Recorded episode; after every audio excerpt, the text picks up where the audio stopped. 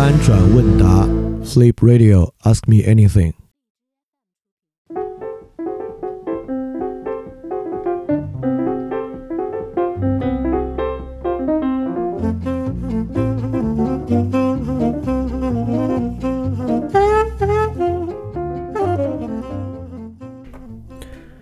大家好，欢迎收听新一期的饭店问答。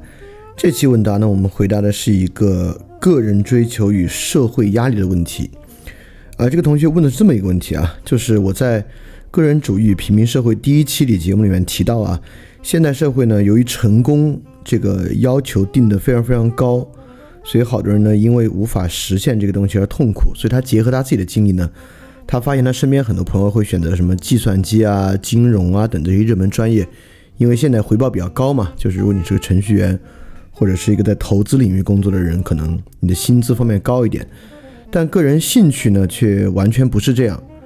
所以说，呃，很多人呢就是体面生活和社会待遇去做这些事儿，然后，所以这个问题其实大家都明白了，这意思也相当相当简单，就是个人追求的问题。呃，但是我首先要界定一下啊，我个人还真觉得这个问题。其实不是一个自我追求的问题，也就是说，这个问题指的不是一个人他自己一方面对计算机编程很感兴趣，一方面对文学很感兴趣要写小说。绝大多数情况之下，我认为不是如此。绝大部分情况之下呢，就是对于文学的兴趣是自己的，对于薪资啊，对于程序员啊，对于这个的兴趣是别人的，是做给别人看的。这个做给别人看的，可别简简单单说这就是，呃，一个很虚伪的事情啊，完全不是这样。呃，在原话里面，这个同学也问到这么一句话，他说：“因此，许多人考虑到来自社会、朋友、父母、家庭的压力，会选择扼杀自己的兴趣和追求，强迫自己去学习自己并不特别感兴趣，但是可以带来可观回报的道路。”这个地方可可观回报其实量特别大，啊这里值得稍微简单解释一下。第一呢，比如说你父母老唠叨你，嗯，让你去考公务公务员，你不想那么唠叨了，然后你就 compromise，你就去当公务员了。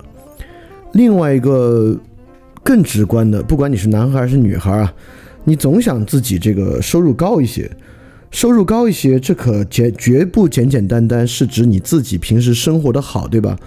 我们都知道，收入高一些跟你的社交圈子相当有关。比如说，因为现在是个消费社会嘛，很多社交是要花钱的。你要收入高一些呢，你就玩那些收入稍微高一点的事情，比如你出国旅行等等等等的，这你就认识出国旅行的人。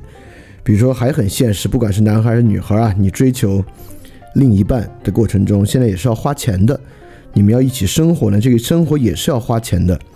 所以说，倒不是说一个人追求好的薪资啊，是为了自己享乐，还很多时候不是如此啊。嗯，最最现实的情况，现在可能好一些。前几年，当房价涨得最凶的时候啊，一一个男孩你要娶一个女孩，你就得有一套房子啊，甚至很多时候更严酷的情况之下，这个房子还不能背房贷，对吧？所以很多这个情况之下呢，为了赚更多的钱，这个东西还真的不是为了自己，而是为了。来自考虑到社会的压力，所以说，在我看来啊，这个问题并不是说自己追求什么对自己意义的问题，就是说自己不知道自己喜欢什么，这个这个情况也存在，但其实不是这道题，或者不是这次问答核心关注的。这个核心关注的东西呢，稍微绕一点点，就一定要说清楚。问题恰恰在于自己追求的方向如何影响着自己与他人的关系。这个是重要的，对吧？之所以这个题干里这个同学会问到来自社会、朋友、父母、家庭的压力，意思就是说自己追求的方向实际上在影响自己与他人的关系，对吧？这个东西非常非常现实啊，这个一点也不奇怪。呃，甚至其实在我看来呢，这个东西比你自己喜欢什么，其实对你的影响要更大、更要紧。所以我认为，其实最大的问题和困境不在于你自己想追求什么，这也是个问题。这个问题其实，在上一个问答里面解答了一下。今天我们更多解答的是你自己追求的方向怎么去影响自己与他人的关系。好，也就是说呢，我们发现了个人追求和个人对于生活路径的选择对于你跟他人关系的意义。这确实如此啊。如果我们放到一件小的事情上，有很多很多事情都是纯粹与自己的快乐相关的，比如说，呃，你工资挺高，你去吃了顿大餐，呃，你工资挺高，你做了一个很好的按摩，等等等等。这个时候，你的这个行为啊，可能与你的朋友、父母、家庭是一点关系都没有啊，它是仅仅属于你的享乐，它还挺花钱的。但是，我们把时间稍微放长一点点，也就是说。当你对自己的选择形成了一个叙述性的规划，它形成了我在什么行业干什么事情，我在当公务员，等等等等这个情况之下呢，更多你的言行、你的计划就是取得他人的信任，或者取得他人的认可了，就是这么一个事儿。所以说今天说的呢，就我们的重心不放在自己到底想追求什么之上，而在于你的追求。就算你像上期问答我们讲的，你有了一个所谓的那个时代唯一的追求，不代表你就活好了，对吧？你一样面临可能面临一个更大的压力了。你的这个追求会为你带来社会、朋友、父母、家庭的巨大压力。所以其实这个同学在题干里他也问了我，因为他就说嘛，呃，感觉我的状态应该挺各色的，就是因为我现在所选择这个路径啊，等等等等，我是怎么处理的？所以看一会儿有没有机会也拿我自己做做例子来说一下啊。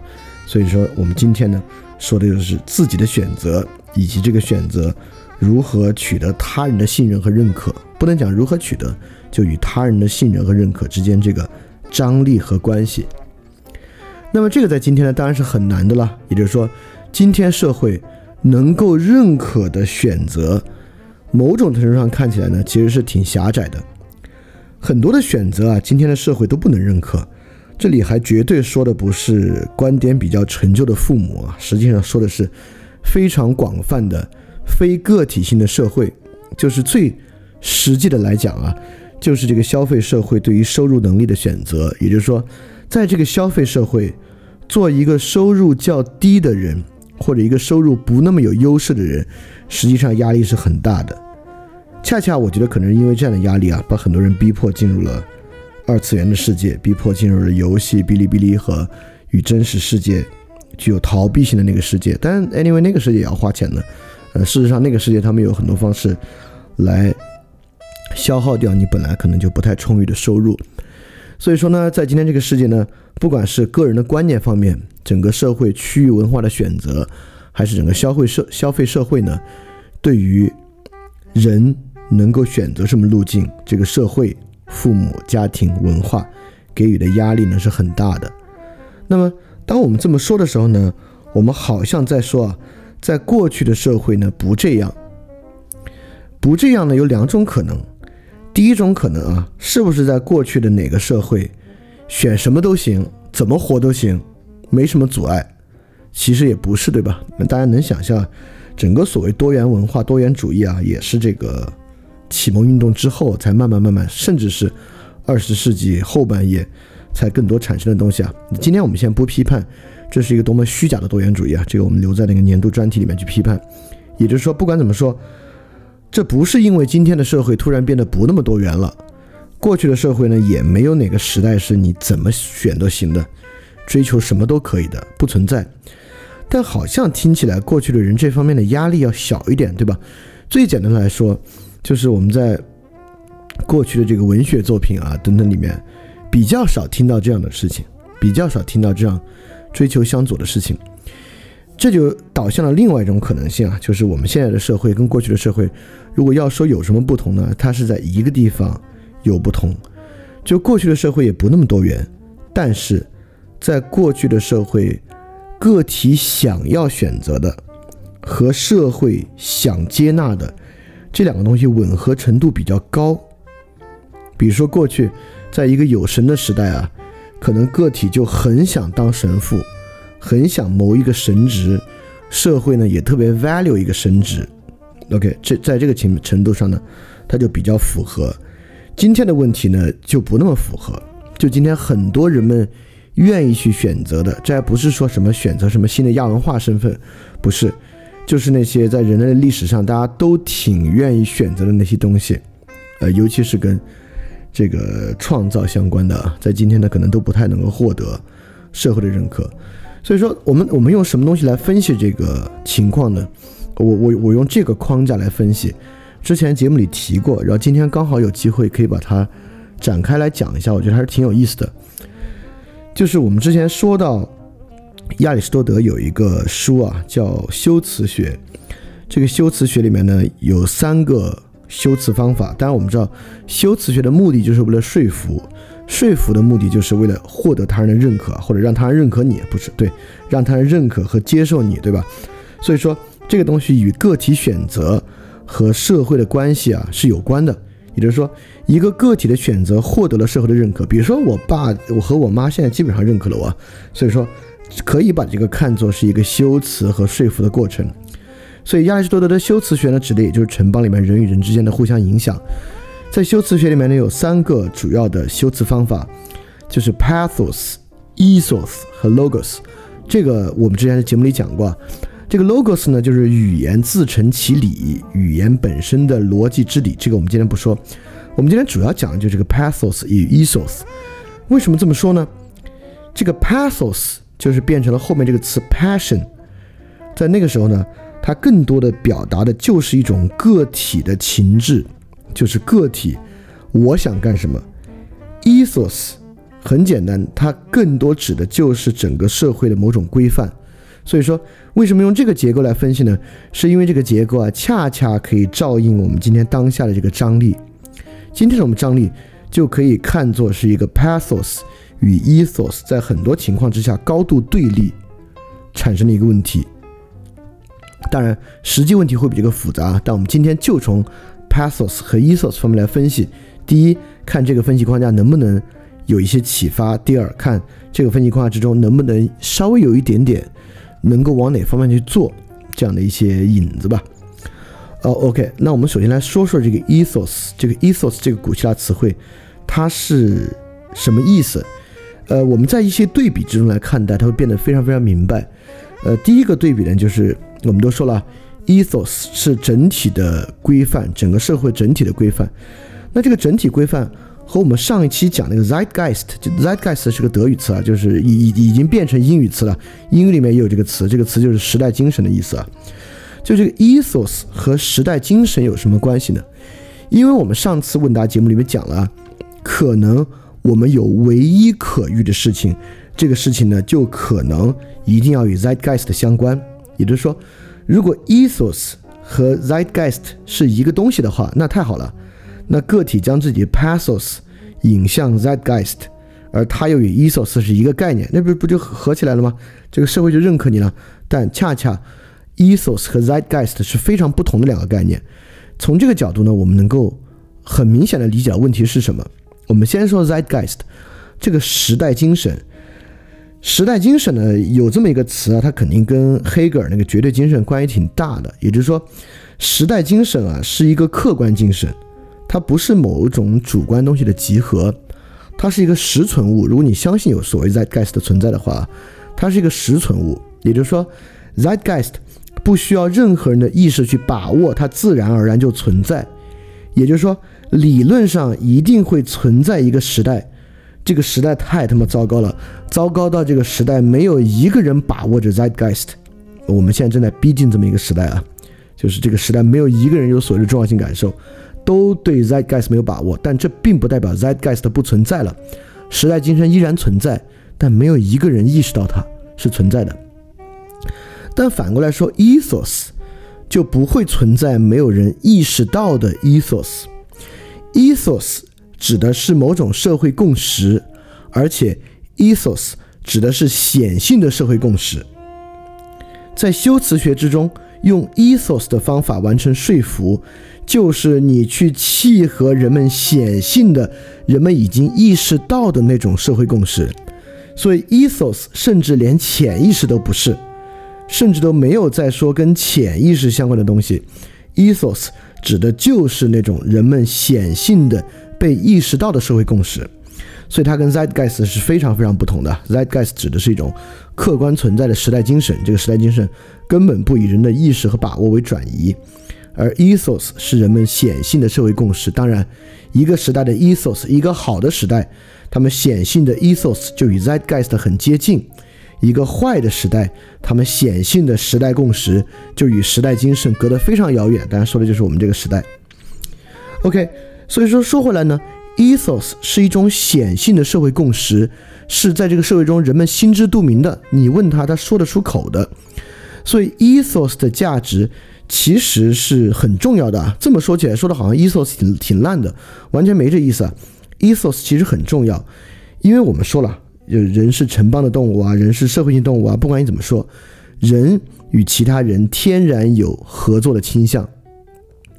这也是为什么个体对自己的职业选择和人生规划一定要受到社会家庭那么大影响的原因，就是因为人跟人之间是要合作的。这个合作是很广义的合作，这东西也逃不了的。所以说，在这个情况之下呢，千万不要小看 ethos，尤其是。不要小看今天这种张力的存在，也就是说，很多人会认为啊，父母逼着你去读一个国家公务员，原因是因为父母关键成就，这是他们的一个陋习和一个已经过时的观点，不是对吧？我们明白，尤其是那种特别喜欢公务员的省份，比如说东北，比如说山东这样的省份，我们很明白，在这种地方呢。呃，你你如果你去过东北和山东，尤其是山东，你会知道，山东人聊天都特别特别喜欢聊跟官场相关的事情，各个省份官场相关的事情，大家特别爱聊这个东西。而在这种地方呢，在这样的社会环境之中呢，关系是真有用，对吧？不管在东北啊，在山东，甚至在中国吧，你可以发现关系是真的有用。就如果你是国家公务员的话，很多时候是真有用。所以说。希望子女去考国家公务员啊，刨除这个工作本身有多无聊啊，对于对于发展有的问题啊这些不想，也就是说，我想说的是，这样的倾向，这样的一种 ethos，绝对不仅仅是一个陋习，也不仅仅是一个偏见，因为在这种地方呢，关系是真有用。再反过来说钱吧，今天社会 ethos 当然是偏好和倾向的一些高收入高回报的工作，呃，你你的父母和家人一定很多父母和家长。都都喜欢一个孩子能从事一份高回报的工作，对吧？因为这是一个商业社会嘛，这也不是陋习，也不是一个偏见。因为一个有钱的人啊，对身边的人是真有用。当身边的人遭遇任何问题的时候，如果一个人有一个人有充裕的现金的话，他是真的有用。他就像一个国家公务员一样，他确实是有用的。所以说，ethos，其实人们为什么会这么在意 ethos 呢？就是 ethos 本身蕴含了这种价值和合作的倾向，人们感知到的就是人们强烈的能感知到哪种人与我是有用的。但是，这话你千万不要这样去想啊！原来别人对我有要求就想利用我，你你你不要从这个角度去想，因为人在生活之中希望其他人与自己有用，这实在是一个特别正常的想法，这实在是一个。我觉得甚至都不用说要去理解的想法，这这是很正常、很正常的。就在你去你的任何关系、同学关系啊、你的亲密关系之中，anyway，嗯，就是人跟人合作就是互相要有用嘛。我们不把它说成一个单向东西啊，它就是一个互相要有用的东西。所以说，ethos 的核心呢就是这个。所以说，呃，我在这里解释一句呢，是不希望，因为今天很多人说到这个 ethos 社会啊，对自己的压力啊，都把它当这种陋习和偏见看待。就我要说的是，它其实是有非常非常实质性的东西作为基础的，它不是陋习和偏见。OK，那既然它具有实质性的基础，我们就要回答一个问题了：这个人与人之间有好的合作秩序，挺好的。就人与人之间合作不是一个坏事。当然我知道，对于今天好多人来讲啊，就是一定要与他人合作，已经变成一个坏事了，变成一个他们想摆脱的负担了。嗯，尤尤其是很多特别特别。呃，接纳二次元文化的人不是所有的人啊，我我只是说，在很接纳二次元的文化里面，可能比例会高一些。他们确实把跟他人的合作、跟他人的关系的建立当做一个负担看待，但是对绝大多数人来讲还不是这样。那为什么今天的 ethos 成为了一个如此有压力的事情呢？所以说，我们就要回到 ethos。ethos 在这个亚里士多德的的修辞学里面是有多种内涵的。我们来看看这些内涵，其实就能发现今天的 ethos 出了什么问题。在这个 ethos 里面啊，在这个修辞学里面，亚里士多认为 ethos 有三层，有三个方面的功东西构成了这个 ethos。很有意思啊。我们来看看今天还剩下哪个。第一个东西，ethos 就是 phronesis，就是我们之前一直一直一直在讲的实践智慧。也就是说，ethos 的来源之一就是实践智慧，就是把你的个殊性能够在社会上实现出来的途径。也就是说，当你能够连接普遍性与特殊性，连接不变的真理与具体的社会情境，连接你个体理念性的追求与你所处的实际情境。这两东西如果有连接的话，phronesis 就是达到这种目标的合理手段。只要你能想到这个手段呢，你就能够以 ethos 的方式表述出来。但这个表述之中呢，其实还包含了你自己，对吧？我们说过，phronesis 像个桥梁一样，它就是一种实践的智慧，能够把理念的东西实践出来，能够将个殊性与普遍性连接的东西，这是 ethos 的第一层内涵啊。这个第一层内涵在今天存不存在呢？这第一层内涵在今天不存在，我都就用这个表述吧，在今天不存在。这个不存在的原因特别特别多，就是事实上，整个个人主义平民社会的后半部分可以说就是在围绕 f o r n e s s 为何不存在来展开论述的。嗯，说一个最简单的东西啊，呃，今天是一个技术性的社会，我我们早说过技术性社会的问题是什么呀？技术性的社会是整齐划一的，在一个整齐划一的技术性社会之中，个体很难把自己的个殊性带到社会之中来，对吧？当你需要填一个表格的时候，就是比如说你填一个去银行填一个表格，在这样的一个流程和技术之下，你的个殊性是完完全全被掩盖住的，你是无法将自己的个殊性展现出来的。这就是 f o r n e s s 所遭遇的一个困境啊 f o r n e s s 遭遇各种各样的困境，这也是我们其实之前反复说到，大家我一说上你们就会有感觉，就今天社会是一个看起来丰富多彩，实际上极其单一的社会，对吧？我们在很多节目里面，包括在集合的节目里面，我也表达过类似的观点啊，就是今天的社会是一个极其单一的社会，啊，这是 furnaces 消失的一个原因吧。所以说今天呢，其实我们是没有这样的手段。通过 furnaces 的方法来展现 ethos。第二个，这个 ethos 在亚里士多德那里的内涵是什么？就是我们之前在讲古希腊的时候讲过那个词 aletheia。aletheia 这个词呢，翻译到英文就是 virtue，就是它不是 mora，它不是道德，它是美德 virtue。这个美德是因为道德是一个普遍性的东西，对吧？道德是可能人人都要遵守的那个 golden rule、silver rule。那个黄金规则，比如不可撒谎等等这些东西是道德，但美德呢，在亚里士多德那里啊，就是以个体的方式达成功业成就的方法，就一个人以自我的方式卓越出来的那个方法，就是 virtue。对，呃，所以这个也是 ethos 的一个东西啊。它是 ethos 的原因，是因为 virtue 指的不是你想怎么样，而是你最终怎么样乐。它强烈指的是你最终实现了你的成就，是你 virtue 的基础。也就是说，你已经光彩夺目，照耀身边的人了。这个东西呢，是某种 virtue。当然，这个东西呢，就会成为你能够去展现 ethos 的一个方法，对吧？呃，但是在今天呢，我们知道啊，如果说，呃，这跟今天社会单一化很有关系啊。呃，本来在亚里士多德的视域里面，这个 virtue 有很多的。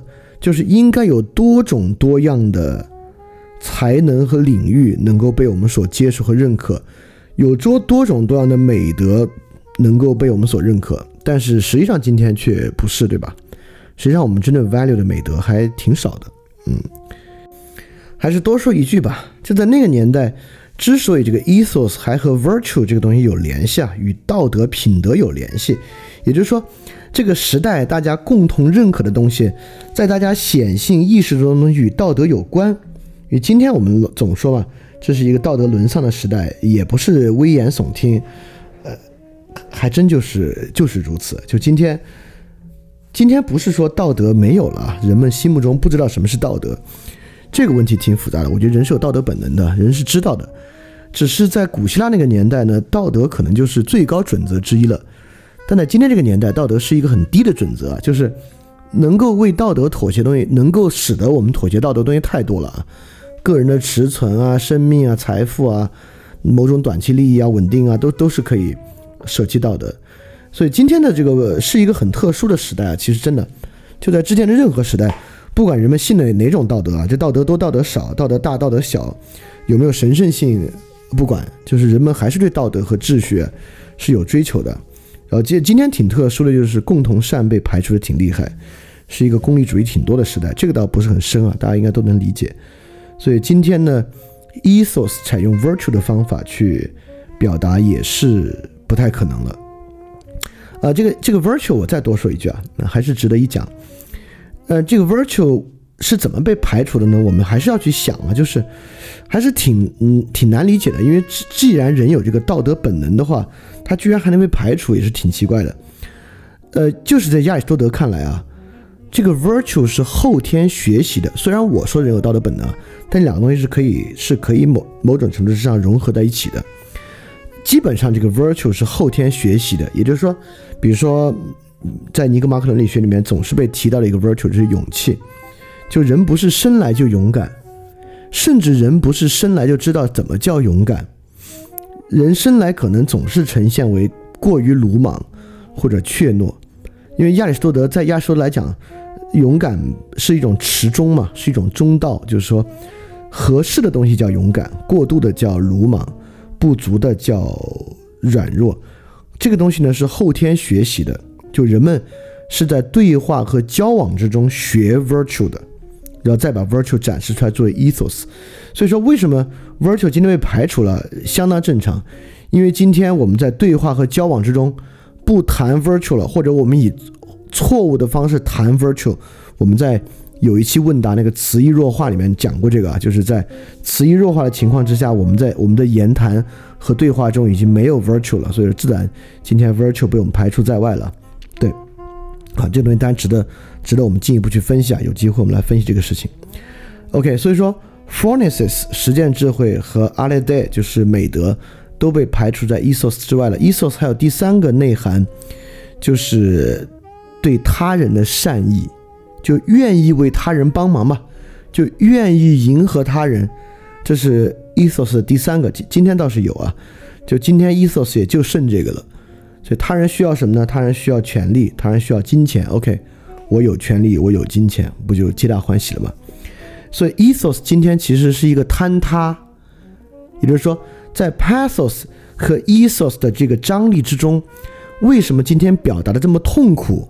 给我们这么大压力，也就是说，在过去，pathos 和 ethos 没那么大压力，它应该是在很多地方都能够彼此契合的，而导致今天无法契合的原因，就是 ethos 本身坍塌了，它坍塌为仅仅为对他人合作的善意，而失去了实践智慧，也失去了美德作为基础，所以这个呢是今天这个张力让我们这么难受的一个问题。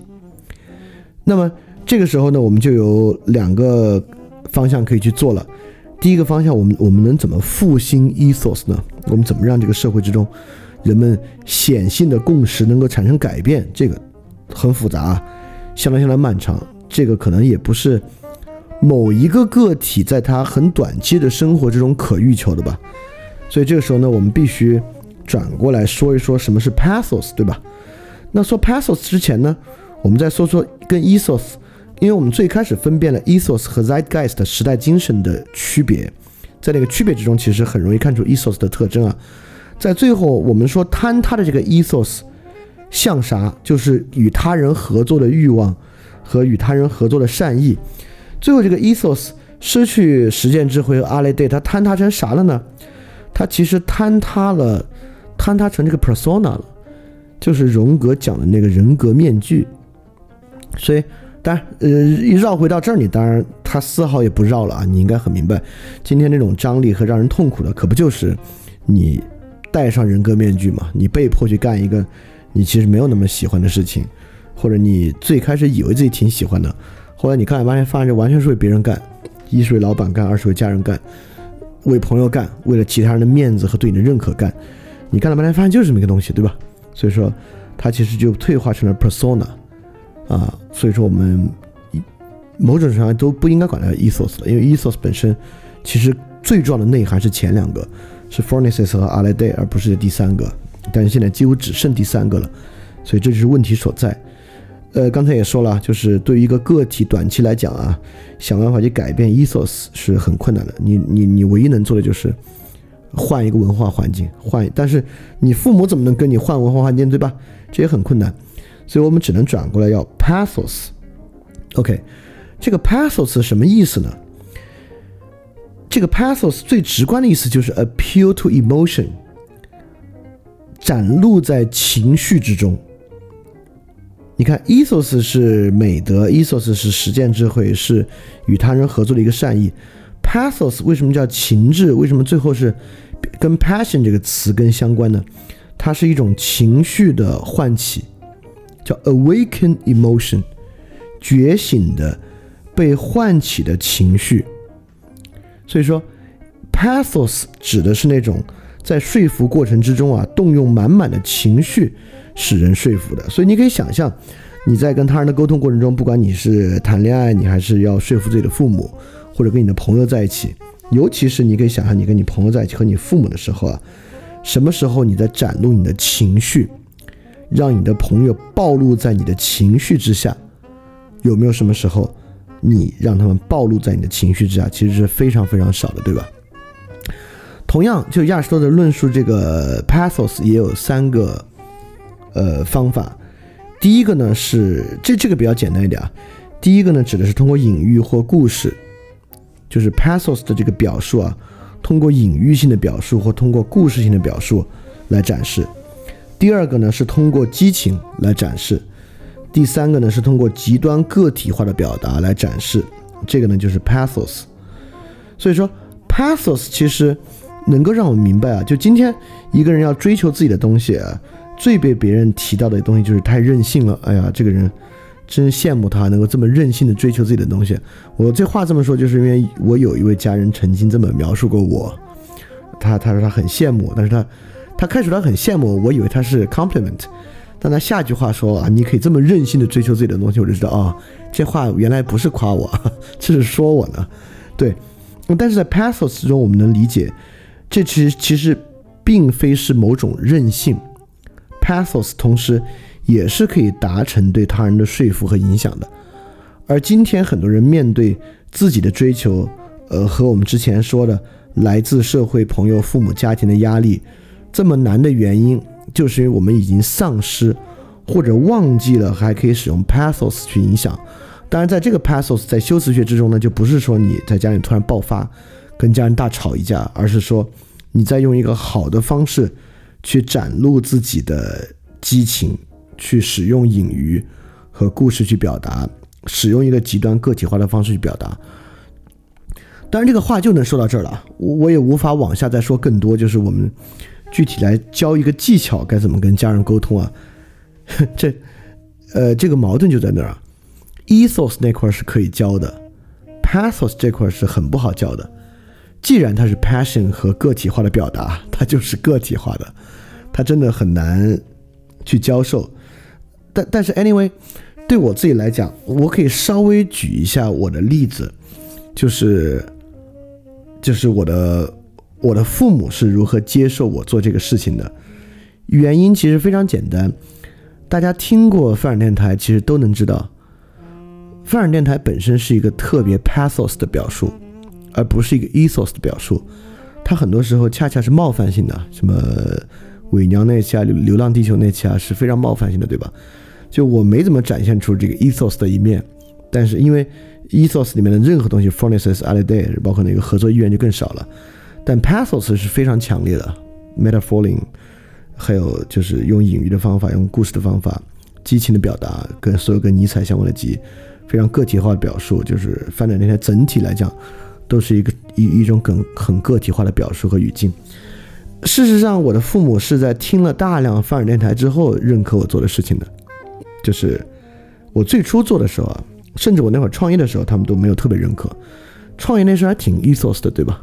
但对他们来讲，可能都还太第一成功率很低，第二可能还太奇怪了那个路径。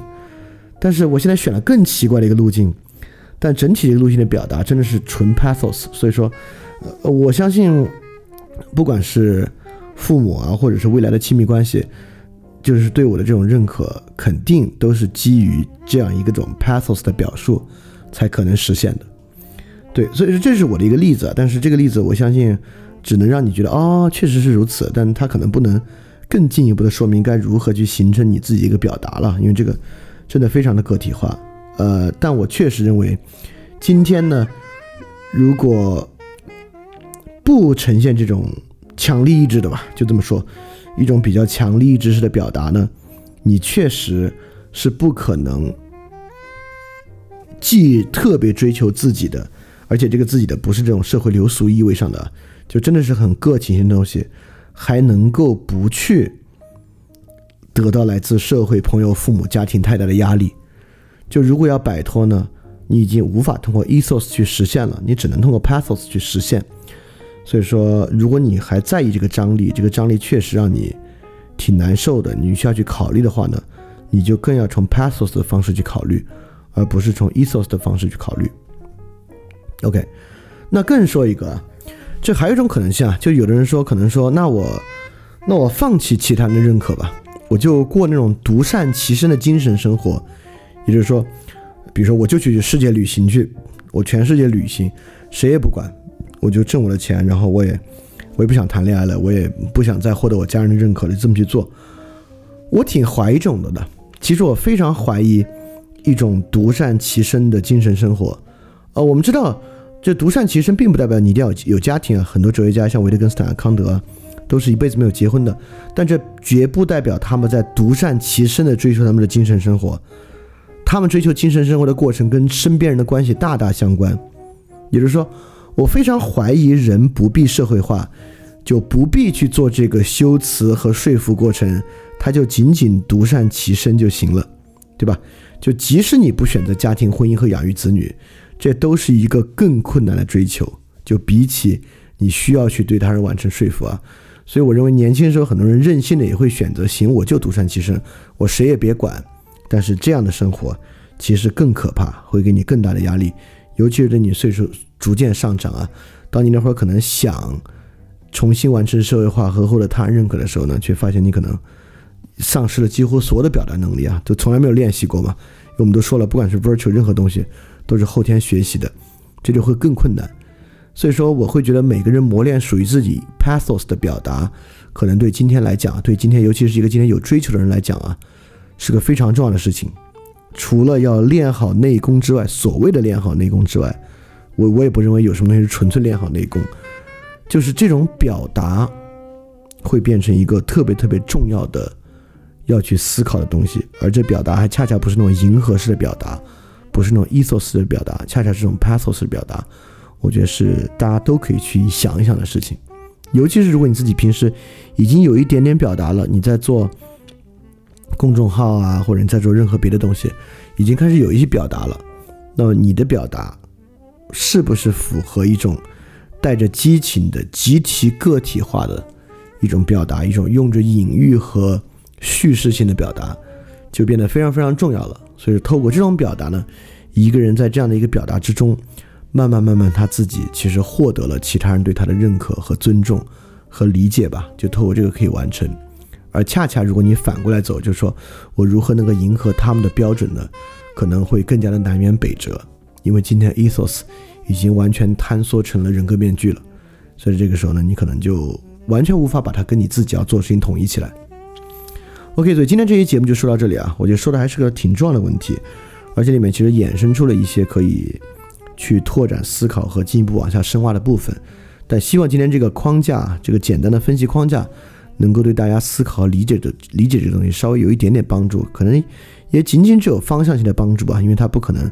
给你提供任何你可以实际去操作性的意见，操作性的意见呢，必须等你自己去，像上期节上期问答说的那样啊，你如何去找到这种属于你自己的东西啊，是很重要的。OK，那今天节今天这个问答就到这里。如果你有问题呢，欢迎你发问到 ask at flipradio dot club，ask at f l i p r a d i o dot c l u b，就可以向我提问了。OK。